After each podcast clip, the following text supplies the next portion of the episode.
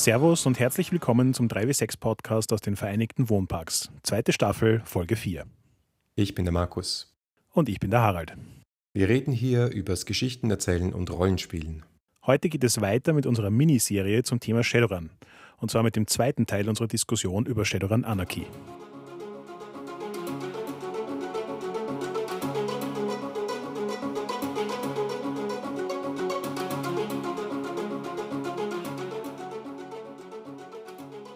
Na gut, dann würde ich sagen, haben wir jetzt mal genug über das alte Shadowrun erzählt. Dann wird es jetzt Zeit, was über Shadowrun Anarchy zu diskutieren, oder? In der Vorbereitung haben wir ja schon gemerkt, dass wir da beide recht unterschiedliche Meinungen dazu haben. Offensichtlich. Ja, dann fang mal an. Shadowrun Anarchy ist im Moment auf Englisch draußen, wird heuer noch auf Deutsch erwartet. Dazu dann in einer späteren Folge mehr. Wir haben es mal gelesen, noch nicht gespielt. Das ist kleiner Disclaimer, weil wir wollen es so schnell wie möglich besprechen, aber das wird noch kommen, das Testspiel. Vielleicht können wir dann auch noch was revidieren und ein bisschen was nachschicken, schriftlich oder auch im Podcast. Ähm, aber was war so dein Eindruck? Fang du mal an. Also ich habe von Shadowrun Anarchy eigentlich einen sehr positiven Eindruck mitgenommen. War am Anfang eben sehr neugierig, wie man aus einem existierenden System und Setting eine Alternative machen will, die funktioniert. Weil eben gerade bei Shadowrun die Verzahnung zwischen System und Setting sehr, sehr stark ist. Das heißt, wenn das tatsächlich funktioniert, dass man ein alternatives System anbietet, das dasselbe Setting gleich gut bedient, dann wäre das was recht Ungewöhnliches, das ich in der Form unter Rollenspielen noch nie erlebt habe. Also gleichzeitig war ich neugierig, aber auch irgendwie skeptisch, ob es funktionieren kann. Ich finde, sie haben eine ganze Menge an Regelkonstrukten drin, die tatsächlich sehr gut auf das Konzept Story Game eingehen, die auch recht ungewöhnliche und neue Impulse geben aus meiner Perspektive für die Idee Story Game. Gleichzeitig haben sie aber auch versucht, irgendwie noch am alten System dran zu bleiben, damit eine Form von Wiedererkennbarkeit da ist. Und das führt halt an manchen Ecken dazu, dass es für ein Story-Game erstaunlich crunchy ist. Ja, da gehen, wir da vielleicht noch einen Schritt zurück, ähm, weil da, da müssen wir dann noch, glaube ich, drüber reden und erklären mal kurz, was die zentralen Systeme sind. Also ich glaube, Designvorgabe war, wir möchten ein schlankeres, sehr erzählorientiertes Shadowrun-System schaffen, das irgendwie verwandt ist mit dem Ursprungssystem, das dieselbe Welt bedient, aber tatsächlich sehr viel mehr Erzählmöglichkeiten und auch Erzählmacht den Spielern und Spielerinnen in die Hand gibt. Und das System, das jetzt entstanden ist, basiert auf, auf dem Q-System. Ich glaube, bei Cosmic Patrol kommt das auch ins Spiel. Da habe ich nur mal einen Quickstart gelesen von dem. Hier ist es aber schon sehr, sehr stark verwoben mit Dingen, die wir aus Shadowrun kennen. Es gibt zum Beispiel nach wie vor die Würfelpools, W6 Würfelpools, sie sind ein bisschen kleiner geworden, sind nicht mehr 20, sondern vielleicht 8 oder 10, wenn es hochkommt. Ähm, und die stellen sich auch grundsätzlich aus Attribut und Skill zusammen. Also so die Grundfesten von Shadowrun sind immer noch da. Da möchte ich jetzt ganz kurz einwerfen. Wir haben ja vorhin schon erwähnt, Shadowrun hat Storyteller beeinflusst. Lustigerweise ist es dann auch in die umgekehrte Richtung gegangen. Storyteller hat eine zweite Gameline rausgebracht, in der sie auch ein anderes System verwendet haben. Das war die ganze Ion Apparent äh, Adventure Serie. Und da sind sie weggegangen von, es gibt variable Target Numbers, auf die man würfeln muss, und es gibt nur eine fixe Target Number und es zählen die Anzahl Erfolge, die man hat. Und genau das gleiche hat dann Shadowrun in der vierten Edition, ja. glaube ich, gemacht. Und das war so eine Kernmechanik, die sie offensichtlich auch für Shadowrun Anarchy behalten wollten, um da eben eine Verwandtschaft herzustellen. Ich bin mir uneins, ob das eine gute Idee war oder nicht. Weil in einem Erzählspiel, das eigentlich mit 25 Seiten an Regeln auskommt, fünf Seiten darauf zu devoten, wie man an Dicepool baut und was alles an Dicepool beeinflusst und dass ein Dicepool von mindestens fünf bis sechs verschiedenen Elementen beeinflusst wird, ist ein Level an Crunchy, das ich persönlich zwar jetzt irgendwie lustig finde, weil ich Shadowrun so kennengelernt habe, aber was für jemanden, der Shadowrun nicht kennt und Erzählspiele mag und jetzt zum ersten Mal mit Shadowrun Anarchie anfängt, ein bisschen heftig ist, glaube ich. Ich möchte mal kurz die Formel zitieren, die du brauchst, um einen Kampfwurf zu machen. Okay? Wie stellst du dir deinen Pool zusammen für einen Kampfwurf? Skillwürfel plus Attributwürfel plus Modifikatoren, falls es welche gibt, plus Shadow Amps und Waffeneffekte, falls es welche gibt, gegen, das ist dein Pool. Und dann der Gegner würfelt Agility-Würfel, Logikwürfel, Modifier, Shadow Amp. Da musst du doch schon wieder an einiges denken. Und da sind noch nicht Dinge drin wie Plot Points oder Glitch Dice. Was ich dran aber sehr spannend finde, ist, in der Spielpraxis glaube ich, dass es wesentlich einfacher sein kann, als es sich hier in der Anleitung anhört. Weil wenn jetzt nicht gerade ungewöhnliche Sondersituationen, also so klassische 0815 Kampfsituationen, da weiß ich alle Werte, die involviert sind, habe die auch schon alle zusammengerechnet und aufgeschrieben. Und dann heißt es, ich will angreifen, schau auf meinen Character Sheet, dort steht die Zahl 7, ich nehme die Anzahl an Würfel in die Hand und das war's. Fair enough, fair enough. Aber ja, in dem Moment, wo ich quasi, wo unerwartete Dinge passieren und ich muss die Sachen neu kalkulieren und so weiter, kommt eine gewisse Form von Crunchiness rein. Okay. Also so viel, so gleich eigentlich im, im Vergleich zum, zum äh, ursprünglichen System. Es gibt halt keine äh, Zusatzpools. Ähm, an, es gibt aber Bis Edge. auf Karma. Ja, Karma gibt es, äh, ja. Es gibt Karma, Edge, Plot Points und Glitch Dice. Also doch ziemlich viel, was dann noch einmal über das, die Formel hinaus, die ich gesagt habe, diesen Pool beeinflussen kann, beziehungsweise auch die Wahrscheinlichkeiten, mit, denen, äh, mit der ich Erfolg habe, komplett durcheinander bringt, Schrägstrich ungreifbar macht. Also ich, ich, beginne langsam zu verstehen, warum du eine andere Meinung hast als ich. ähm, ich. Ja, auch da muss ich dir leider recht geben. Ähm, vor allem, also da haben sie ein so ein Regelkonstrukt für die Kammerpunkte gewählt, das wo, dass ich als Game Designer gut nachvollziehen kann, aber am Ende des Tages mir diese drei Absätze anschauen und mir denke, ist das nicht ein bisschen mehr Komplexität, als notwendig ist? Und zwar, ich kann Kammerpunkte ausgeben, um mein Ergebnis positiv zu beeinflussen. Das kann ich auf zwei Arten machen. Ich kann es vor dem Wurf machen oder nach dem Wurf. Das ist jetzt an sich ein Konstrukt, das eh in relativ vielen Spielen vorkommt. Und es hat auch hier unterschiedliche Auswirkungen. Wenn ich es also quasi vorankündige, dann ähm, wird meine Target Number niedriger, äh, ich kriege einen zusätzlichen Dice dazu. Das heißt, meine allgemeine Wahrscheinlichkeit, so erfolgreich zu sein, ist deutlich gestiegen.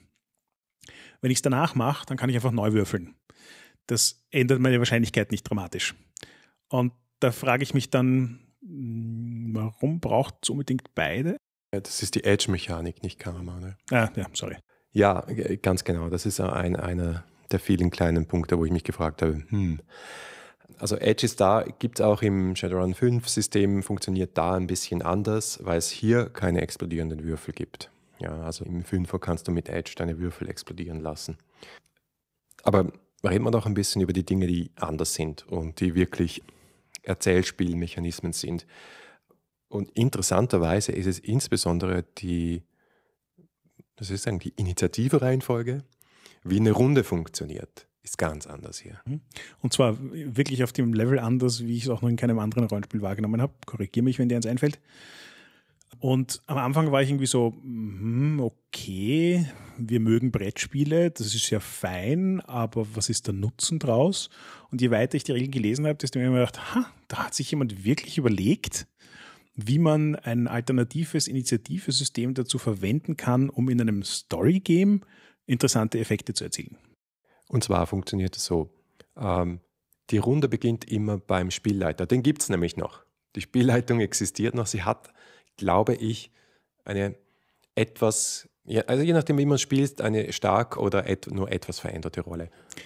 Also ich, ich finde ja, nach, nachdem ich das Ganze gelesen hatte, war mein Eindruck, der Spielleiter ist eigentlich der Moderator. Mhm. Das heißt, die Geschichte wird eigentlich von den Spielern gemacht. Ja, der Spielleiter hat auch einen Part darin, aber im Großen und Ganzen ist er der Moderator, der dafür sorgt, dass das Endergebnis auch was ist, bei dem dann nicht nachher alle sagen, hä?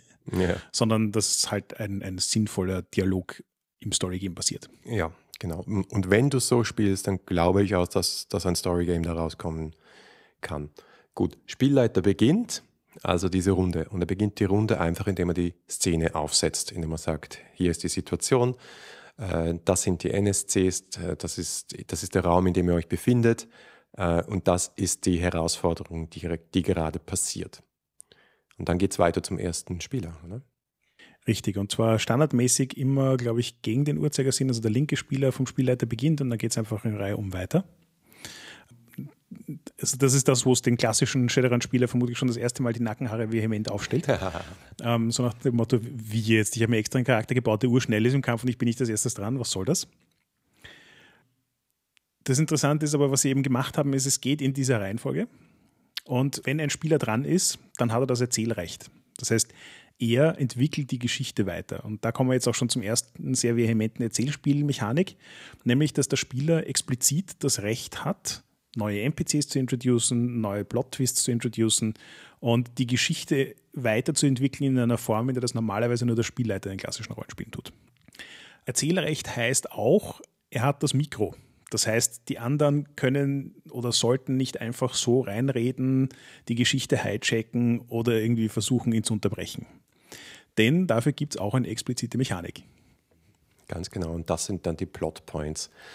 Tatsächlich, äh, Plot Points, auf den ersten Blick denkt man, ja, das sind so die typischen Fate Points, Gummipunkte, bla bla bla, sind sie aber eigentlich nicht. Es gibt mehrere Möglichkeiten, sie einzusetzen. Aber ich habe mir auch ein paar Erfahrungsberichte in anderen Podcasts angehört und die sagen alle, du nimmst es allermeistens, um schneller dran zu sein, um also diese Reihenfolge, die theoretisch so fix ist, zu ändern und einfach zu sagen, oh, oh, oh Plotpoint, jetzt bin ich dran und jetzt übernehme ich das Mikro, jetzt habe ich das Erzählrecht. Ja, ich kann mir gut vorstellen, dass das passiert, vor allem bei Leuten, die vom klassischen Shadowrun kommen und Shadowrun Anarchie ausprobieren. Ich glaube, dass das bei Leuten, die Erzählspiele oft und häufig spielen, ein bisschen eine andere Dynamik hat, weil das Bewusstsein hier größer ist, dass es kein Ersatz für die Initiative wert ist, sondern dass es darum geht, eine spannende Geschichte daraus zu machen. Das heißt, woran sie, wozu sie einen anleiten in den Regeln ist schon, ja, du sollst diese Punkte verwenden, wenn du jetzt die Geschichte weitertreiben willst. Aber genau das ist der Punkt. Du willst die Geschichte weitertreiben, nicht du willst dran sein, um auf etwas zu reagieren. Ja, Genau. Also am ehesten vergleichbar ist es für mich noch mit Fiasco, wo auch eine strikte Reihenfolge um den Tisch herum ist. Und wenn du dran bist, hast du eine Szene, in der deine Figur die Hauptrolle spielt. Alle anderen Figuren können aber auch darin mitspielen, teilhaben sozusagen. Aber du bestimmt, bestimmst, wo es lang geht.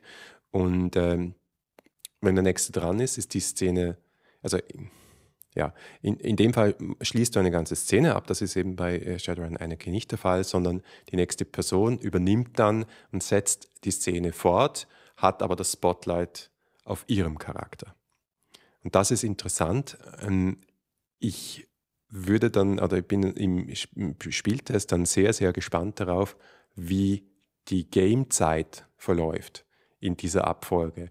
Ob du dann immer anschließt, weil es ist ja vielleicht auch nicht immer logisch, dass du direkt mit deinem Charakter dort anschließt, wo der andere Charakter aufgehört hat, sondern möglicherweise springst du vor und zurück in der Zeit oder keine Ahnung, was dann passiert. Die Möglichkeit ist auf jeden Fall da. Ähm, aber ich glaube, dass die Game Designer es tatsächlich eher so ein bisschen wie Rundenmechanik gesehen haben. Das heißt, die Beschreibungen und die, die Weiterentwicklung der Story, die ein Spieler, wenn er dran ist, abliefert, ist kleinräumiger, als das in vielen Erzählspielen ist. Und sozusagen eine Runde durch, wo alle mal erzählt haben, was so passiert, ist dann insgesamt eine Szene. Ja, genau. Interessant ist ja auch, wie du ähm, deinen Zug beendest. Also du hörst auf, indem du, so steht es in den Regeln, einen Skilltest machst oder irgendeine äh, eine Art von Wurf. Das heißt, es ist dann doch wieder irgendwie näher am klassischen Rollenspiel, wo du ähm, sagst, was du machst und dann würfelst du und schaust, ob es gelingt. Auch sehr spannend hier eine unter Anführungszeichen Regel, die Sie drinstehen haben, die nämlich auch irgendwie unterstützt, dass Handlungen lauter sprechen als Worte, ist, Sie definieren die sogenannte Talktime. Das heißt, du kannst jederzeit in diesem Ablauf einer Runde, wo einer nach dem anderen erzählt, quasi eine Auszeit ausrufen und sagen, jetzt machen wir Talktime. Und jetzt geht es einfach nur darum, dass Leute miteinander reden. Und dann ist die Reihenfolge auch nicht mehr so relevant. Dann kann auch eine normale Konversation zwischen den Spielern und NPCs in beliebiger Reihenfolge passieren. Aber es wird in der Talktime auch nichts anderes gemacht als geredet. Und das finde ich so, also das fand ich eine sehr faszinierende Weise, es zu phrasen, so dass klar ist, wann was passieren soll und in welcher Wichtigkeit. Weil wenn ich jetzt dran bin und ich will eine Situation entwickeln, in der der Plot sich tatsächlich in eine andere Richtung entwickelt, aber das erfordert, dass eine längere Konversation stattfindet, dann kann ich das einfach machen. Und ich beende meinen Zug dann eigentlich erst, wenn ich eine konkrete Handlung basierend auf dieser Beschreibung setze. Genau, also du hast schon einen Zug in eine bestimmte Richtung. Ja, du, du willst darauf hinarbeiten, dass dein Charakter irgendetwas macht, äh, idealerweise was Cooles oder versucht halt, und dann gelingt es oder gelingt es nicht. Ja, und dann haben wir irgendwann mal, waren mal alle dran. Wobei, stimmt, eine Sache sollte man noch erwähnen. Du hast ja vorhin schon gesagt, dass die äh, Plotpoints mehrere Funktionen erfüllen können. Das war so ein Beispiel, wo ich diese verschiedenen Funktionen, die sie hier eingeführt haben, auch tatsächlich sinnvoll fand. Weil eine Sache, die du zum Beispiel machen kannst, ist ähm, in einen solchen Wurf, den ein Spieler dann macht, einen Glitch-Die zu introducen. Das heißt, du kannst einen Plotpunkt ausgeben und statt dass du jetzt die Geschichte weitererzählst, sagst du, der kriegt für seinen Wurf einen Glitch-Die. Und ein Glitch-Die macht im Prinzip nichts anderes, als dass er versucht, das Drama zu eskalieren und die Situation noch spannender zu gestalten, als sie vielleicht ohnehin schon ist.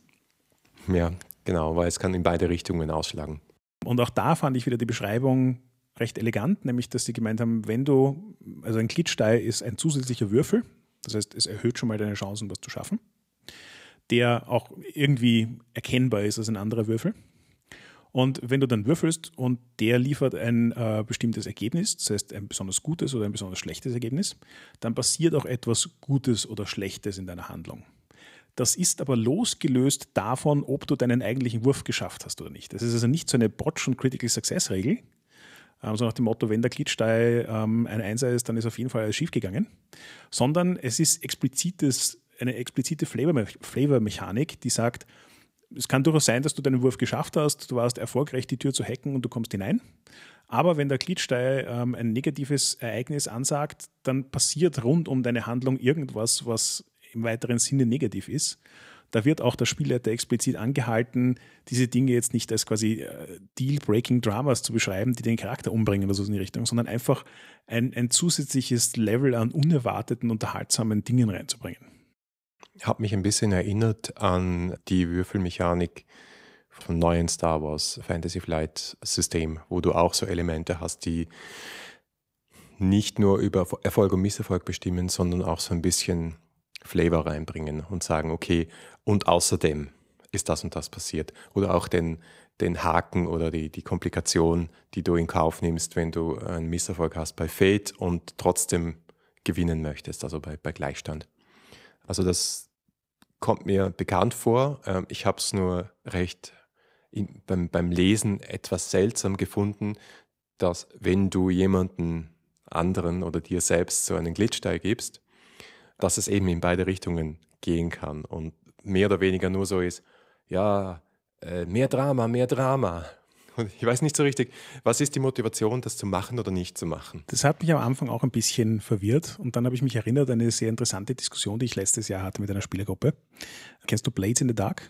ist ein recht spannendes Kickstarter ähm, für ein ähm, RPG, das jetzt nicht unähnliche Strukturen wie, wie Shadowrun hat. Also es gibt sozusagen die Mission, die du machen musst, das zentrales Abenteuer.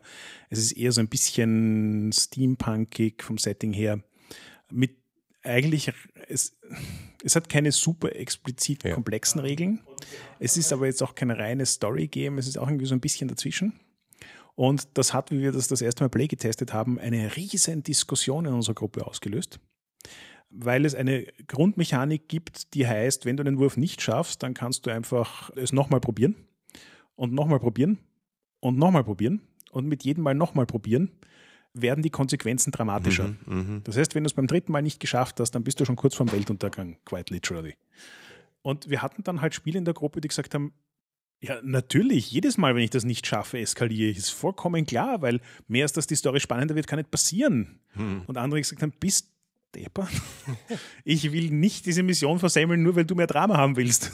Und so gesehen glaube ich, dass es von der Persönlichkeit der Spieler abhängt, aber dass quasi Plotpoints für Glitch-Dice auszugeben durchaus was ist, was bei manchen Spielern sehr gut funktionieren kann oder sehr gut ankommt weil es ja auch, so wie Sie es hier beschrieben haben, explizit zusätzliche Story-Optionen aufreißt. Weil was auch immer da passiert, ist jetzt nicht zentral erfolgs- oder misserfolgsentscheidend für die Handlung, die ein anderer Spieler setzt, aber es bringt neue Elemente, die der nächste Spieler aufgreifen kann, mit denen er was machen kann. Hm, okay, fair enough, ja. Wegen den Plotpoints. Jetzt haben wir schon zwei Möglichkeiten äh, erwähnt, wie man Plotpoints einsetzt ein bisschen irritiert haben mich sehr, sehr mechanische Möglichkeiten, wie zum Beispiel, ich kann zwei Bewegungen in einer Runde durchführen und solche Sachen. Also da wird es dann sehr ähm, taktisch eigentlich schon. Und das Zweite, was mich daran gestört hat, ist, wie man die Plotpoints kriegt. Nämlich für, festhalten, gutes Rollenspiel. Du wirst belohnt für gutes Rollenspiel von der Spielleitung. Das war so eine klassische Regel, die, wo, wo ich mir gedacht habe, sie haben sich offensichtlich nicht getraut, Fee zu kopieren und sie hätten es tun sollen. Sie hätten es knallhart tun sollen. Es, es wird so viel besser funktionieren, wenn ich die Punkte dafür kriege, dass ich meinen Charakter in Schwierigkeiten bringe, als für gutes Rollenspiel, weil das ist so die extra XP für gutes Rollenspiel. Ja, eh. Ja, genau. Es gibt ja auch die sogenannten Cues bei den Charakteren. Es heißt ja auch noch dazu das Cue-System. Die wirken ein bisschen wie Aspekte, das sind so kleine Phrasen und Dinge, die den Charakter beschreiben. Sie haben aber null mechanische Auswirkungen im Spiel. Ja, also da möchte ich jetzt noch unterscheiden. Es gibt im System Cues und Qualities.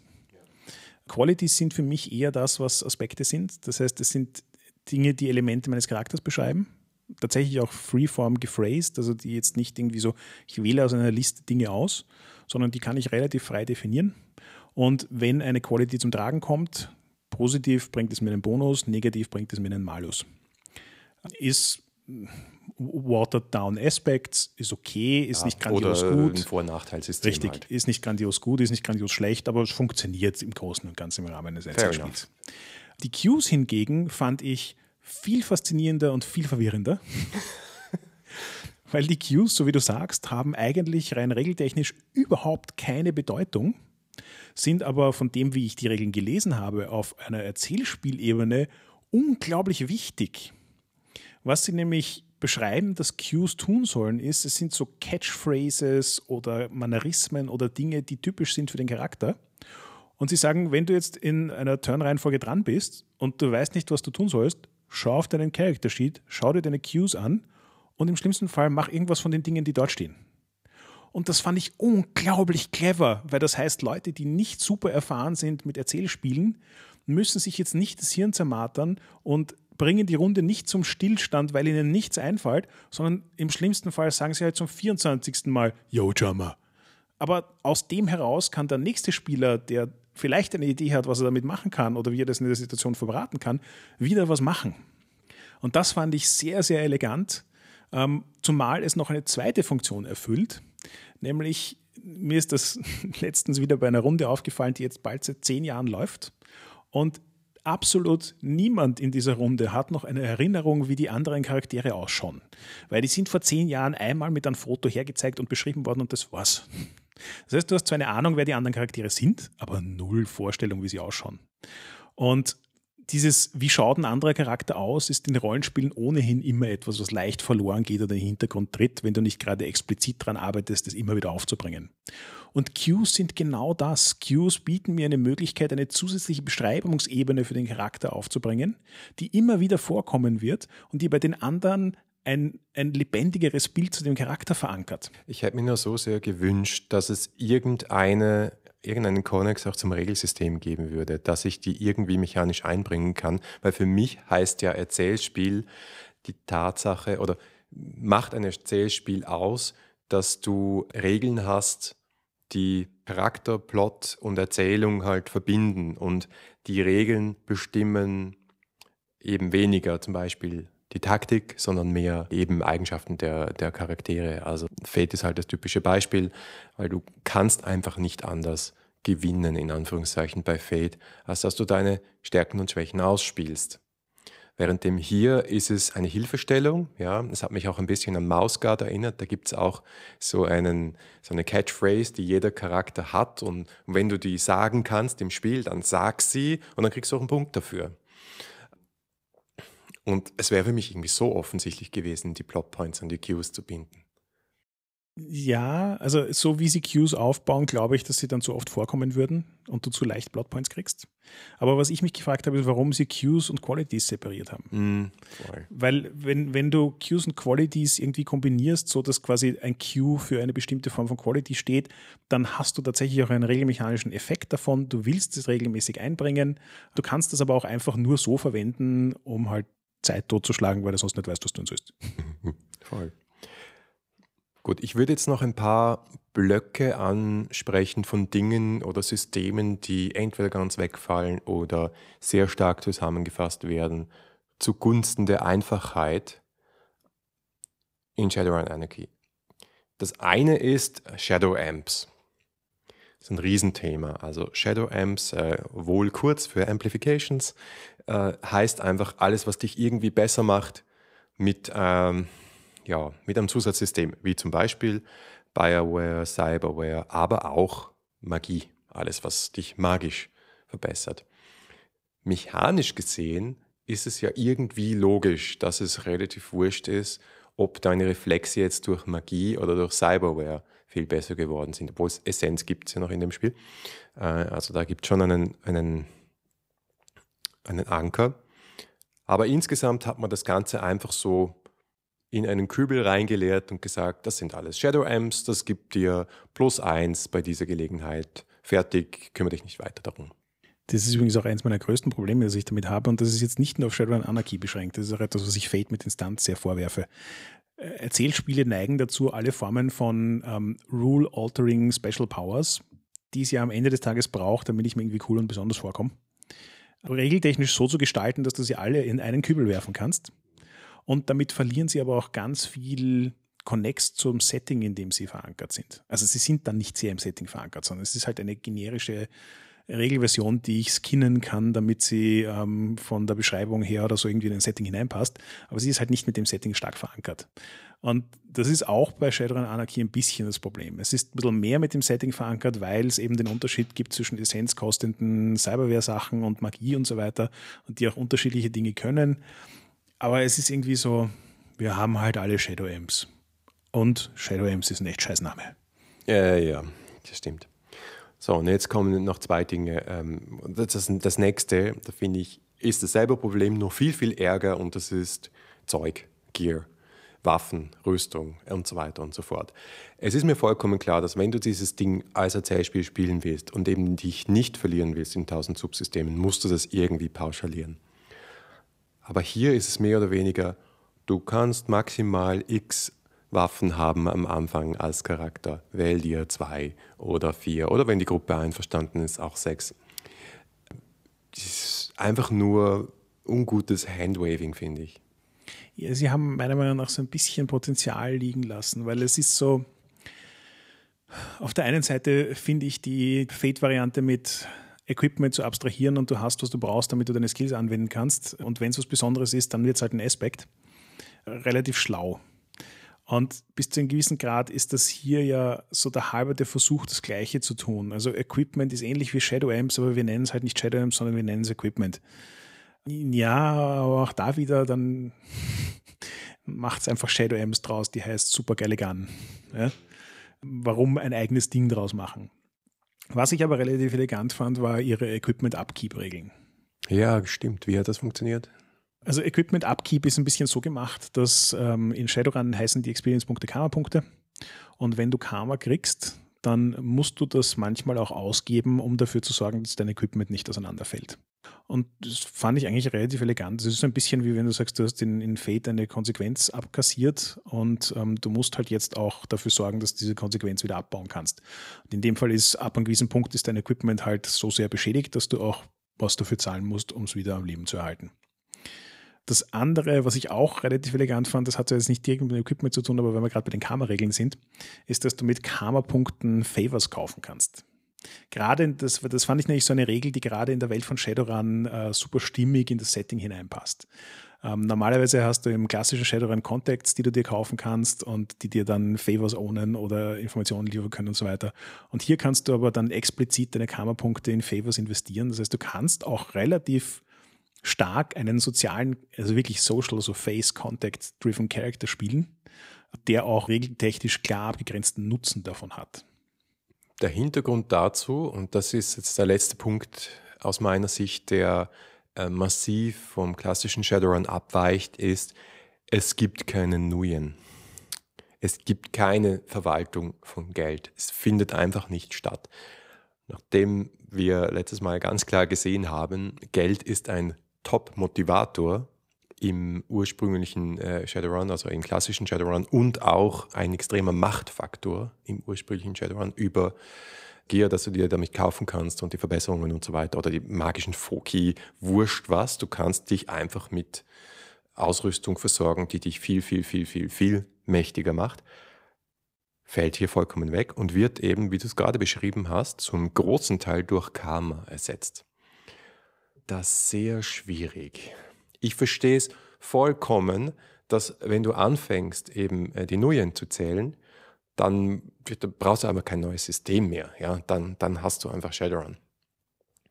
Aber die Lösung, die sie gewählt haben, zu sagen, findet hier nicht statt, ja, gehen Sie weiter, es, passiert hier, es gibt hier keine Nuyen, und das umzulegen auf die Karma-Punkte. Bei den Kontakten kann ich es noch sehr, sehr gut verstehen, aber meine, meine Suspension of Disbelief ist sehr gefährdet, wenn der Mr. Johnson mir sagt, hier, erfüllt diesen Auftrag. Ich verspreche euch dafür vier Karma-Punkte pro Person. Ich, ich, weiß aber nicht so richtig, wie das im Spiel dann vorkommt. Ich meine, sagt man das so abstrakt, dass sagt man, ja, ich schulde euch dann einen Gefallen. Oder? Hm.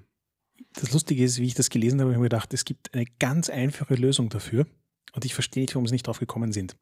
Nennt es nicht Karma, nennt es Nuyen. Okay. Also statt, also statt auf Karma zu verzichten. Nein, genau, also es, ja, es, macht das Gleiche. Ja, weil ich, ich, ich, verstehe auch so ein bisschen das Challenge, vor dem sie gestanden sind. Shadow Amps sind von der Menge her weit weniger als die Optionen im klassischen Shadowrun. Also ich kann mich, ich erinnere mich noch mit Liebe an, ich weiß nicht, ob das Second Edition oder Third Edition, ich glaube Second Edition war, wo es Equipment-Bücher gab. Da gab es dann ein Cyberware-Add-on-Buch. Das hat irgendwie 200 Seiten gehabt und jedes Stück Cyberware hat eine eigene Seite gekriegt mit Renderings oder Illustrationen und Kommentaren von irgendwelchen Shadowrunnern dazu, ob das eh geil ist oder nicht. Also Informationen, die du in drei Sätzen unterbringen könntest, wurde auf eine ganze Seite ausgebreitet. Und das war aber unglaublich cool, weil du bist dann bei der Charakterstellung dort gesessen hast, das wie einen, einen Amazon-Katalog durchgestöbert. Voll, ja.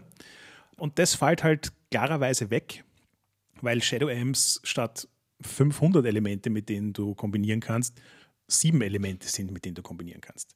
Damit ist natürlich so ein äh, quasi Karma-System, wo jeder einzelne Punkt einen vehementen Unterschied macht, auch irgendwie äh, ein offensichtlicherer Weg, damit umzugehen. Ja, ich brauche jetzt keine zwei Millionen Nuyen, weil ich das in zehner Einheiten unterteilen kann, um mir Equipment zu kaufen, sondern ich brauche einen Kammerpunkt, um mir damit ein fettes Teil zu kaufen. Ja. Aber auch da wieder, äh, weil ich vorhin auch den falschen Begriff verwendet habe, ich verstehe schon, warum Edge Edge heißt, aber Edge ist für mich als klassischer Rollenspieler eigentlich eher das, was Karma Pool war. Mhm. Und Karma wäre für mich eigentlich das, was im klassischen Rollenspiel nur Yen sind. Ich kaufe damit Kontakte, ich kaufe damit Ausrüstung, ich kaufe damit Spells, ich upkeep damit mein Equipment. Ja. ja. Voll.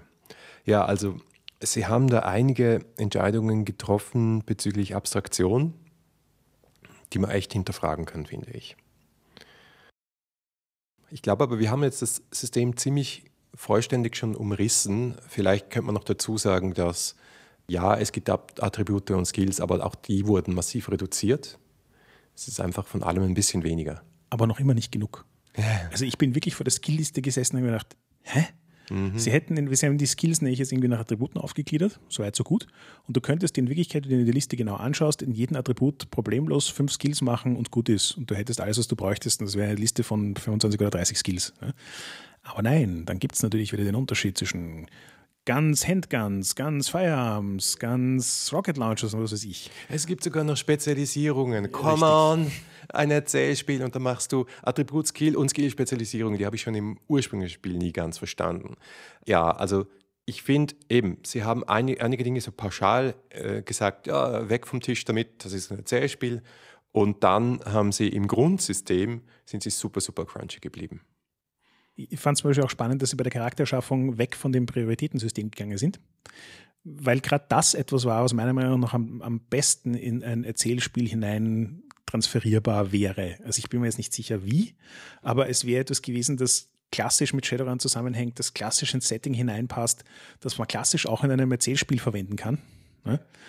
Aber nein, wir sind jetzt bei einem vollkommen reinen Punktesystem und gut ist. Ja, ich habe gedacht, wir streiten jetzt. Jetzt sind wir uns doch irgendwie einig. Ja, erstaunlicherweise. Ich habe dich überzeugt, wie scheiße. Nein, nein ich finde es ja nicht schlecht. Ich finde es wirklich nicht schlecht. Aber vielleicht kurz, kurz mein Fazit dazu. Ich glaube, was hier passiert ist, ist folgendes. Man hat gesagt, gut, unsere, unsere Design-Herausforderung ist das, versuchen wir ein Erzählsystem für Shadowrun zu schaffen, das regelleichter ist, das aber noch als Shadowrun-System erkennbar ist. Nicht nur, wir bilden die Welt ab in einem Erzählspiel, das auf Shadowrun die Welt maßgeschneidert ist. Nein, wir wollen auch die Dice Pools haben, wir wollen auch die W6 haben, wir wollen die Skills haben, wir wollen all das haben, äh, was das Shadowrun-System ausmacht, nur einfacher und dann mit mehr Player Empowerment. Okay, mein Eindruck ist jetzt das. Das, was sie an Player Empowerment gemacht haben, ist an sich gut, ist aber insgesamt sehr, sehr beschreibend und eigentlich super handwavy. Also wir haben jetzt auch ein paar Mal gesagt, wenn die Spieler, wenn die Spielleitung und so weiter, das ist so etwas, wo, wo du, glaube ich, einfach auch hingehen könntest und sagen könntest, ja, hey, wir spielen jetzt Shadowrun 6, es ist dasselbe System, äh, wir entscheiden nur jetzt aber, dass wenn du einen erfolgreichen Wurf hast, dass du beschreiben darfst, was passiert und ähm, wir gehen einfach zum Beispiel mit Karma und Edge ein bisschen anders um und wir verändern den Stil unserer Runde ein bisschen weg vom taktischen Spiel und hin zum Erzählspiel.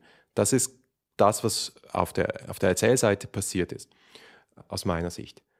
Dann haben sie hinzugefügt diese Plotpunkte-Mechanik, wo für mich der Riesenhinkerfuß ist, eben wie du Plotpunkte kriegst. Und das habe ich an diesen ganzen Benny-Systemen, wo es eben heißt, ja, hey, du machst eine tolle Aktion, hier kriegst du einen Benny, auch nicht gemacht, weil es dann wieder in Richtung Spielleiter, äh, Spielleiter Willkür geht. Und das heißt, wichtigste Mechanik für mich im Spiel oder mich wichtigste Veränderung und nicht ist für mich nicht ganz ausgegoren. Eben auch nicht die Dinge, die man damit machen kann. Die sind für mich zum Teil zu taktisch und führen mich wieder zu sehr ins, ja, ins Crunchige. Und letzter Punkt und letzter Kritikpunkt auch eben die Entscheidung, was lassen wir weg, was machen wir, was machen wir so halbert, ist nicht konsequent genug. Ja. Ich glaube, wenn sie noch viel mutiger gewesen wären und wenn sie noch viel mehr zurückgelassen hätten, aus dem Shadowrun 5 System oder noch besser, das System einfach von Grund auf neu gebaut hätten, basierend auf der Welt, einfach nur eben mit dieser Prämisse, wir wollen in der sechsten Welt spielen und zwar erzählorientiert. Welches System ergibt sich daraus? Ja, oder welches System können wir da machen? Dann wäre das Spiel rausgekommen, das ich mir gewünscht hätte. So ist es für mich echt ein fauler Kompromiss. Also ich glaube, ich weiß jetzt auch, wo der Unterschied in unseren Perspektiven liegt. Für mich ist, ja klar, ich kann das klassische Shadowrun ähm, mehr storylastig spielen und sozusagen diverse Hausregeln einführen oder Kompromisse, um das zu bewerkstelligen, dann bin ich mit klassischem Shadowrun 20% am Weg zum Erzählspiel. Shadowrun Anarchy ist für mich 80% am Weg zu einem guten Erzählspiel. Ja, ich gebe dir recht, es gibt Dinge, die einfach nicht vehement genug durchexerziert sind. Es gibt Dinge, die ein bisschen verwirrend sind. Es gibt genug Ecken, wo man mit kleinen Tweaks das ein bisschen nachschleifen könnte.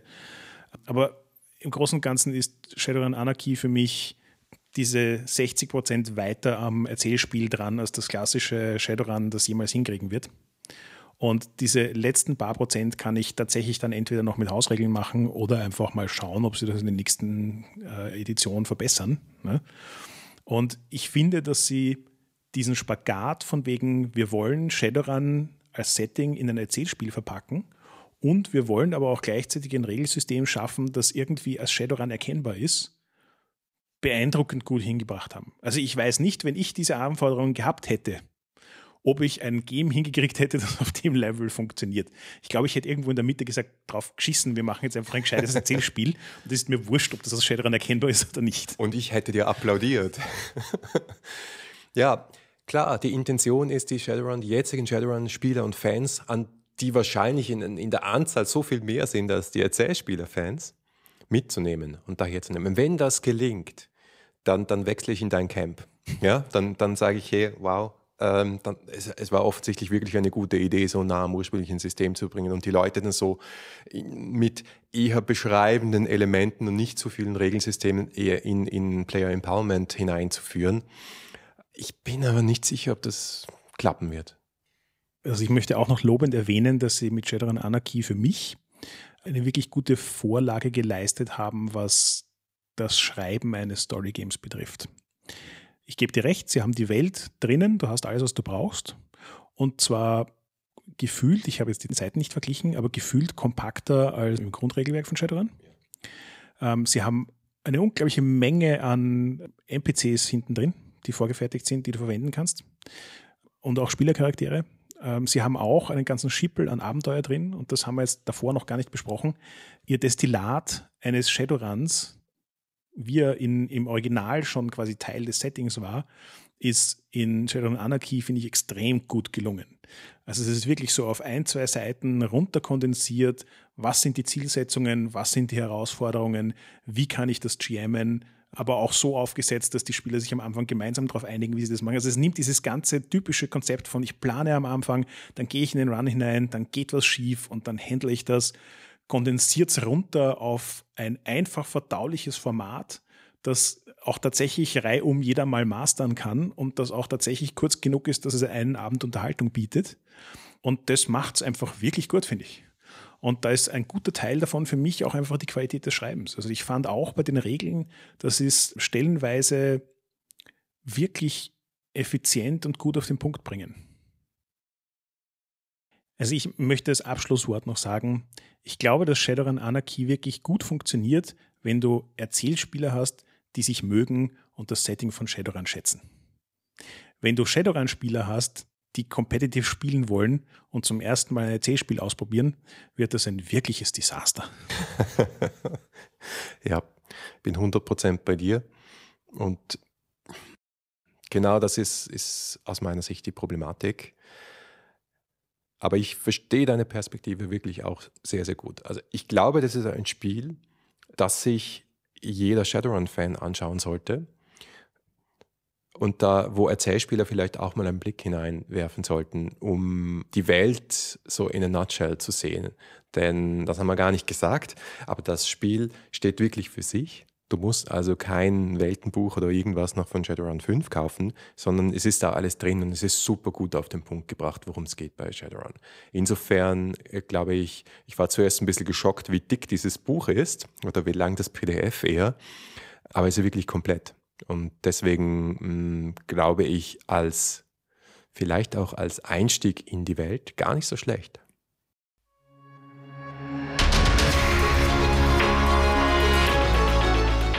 Danke fürs Zuhören. Das war der vierte Teil unserer Miniserie zu Shadowrun. Feedback lesen wir gerne auf Facebook, Twitter oder im Web unter 3w6-podcast.com. Wenn euch diese Folge gefallen hat, dann empfehlt doch den Podcast einer Person weiter, die daran auch Spaß haben könnte oder ihr schenkt uns ein paar Sterne auf iTunes. Danke fürs Zuhören und bis zum nächsten Mal.